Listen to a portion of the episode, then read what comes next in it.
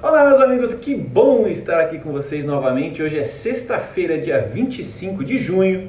E, como de costume, eu sou Thiago Facchini e trago para você um resumo das principais notícias jurídicas que aconteceram nesta semana. O TJRJ cria um centro de inteligência para monitorar demandas repetitivas. O Tribunal de Justiça do Rio de Janeiro passará a contar com um centro de inteligência para identificar e monitorar demandas repetitivas de grandes litigantes e ações coletivas de grande repercussão.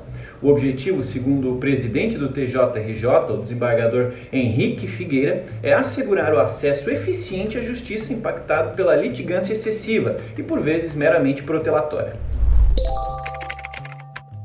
A OAB de Santa Catarina promove eleição online da lista sextupla para a vaga de desembargador. Por voto direto, secreto e online, os advogados de Santa Catarina escolheram os nomes da lista sextupla para o preenchimento da vaga de desembargador no TJSC pela, pelo quinto constitucional.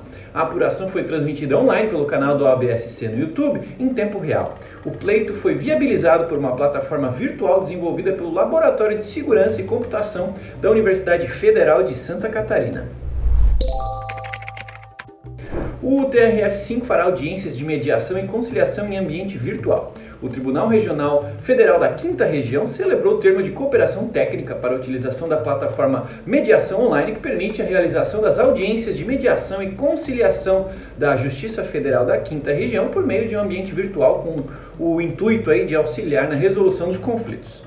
Segundo o normativo, a substituição da tramitação de autos em meios físicos pelos meios eletrônicos serve como instrumento de celeridade e qualidade da prestação jurisdicional. Essas foram as notícias da semana, uma semana razoavelmente curta aí, obrigado pela companhia.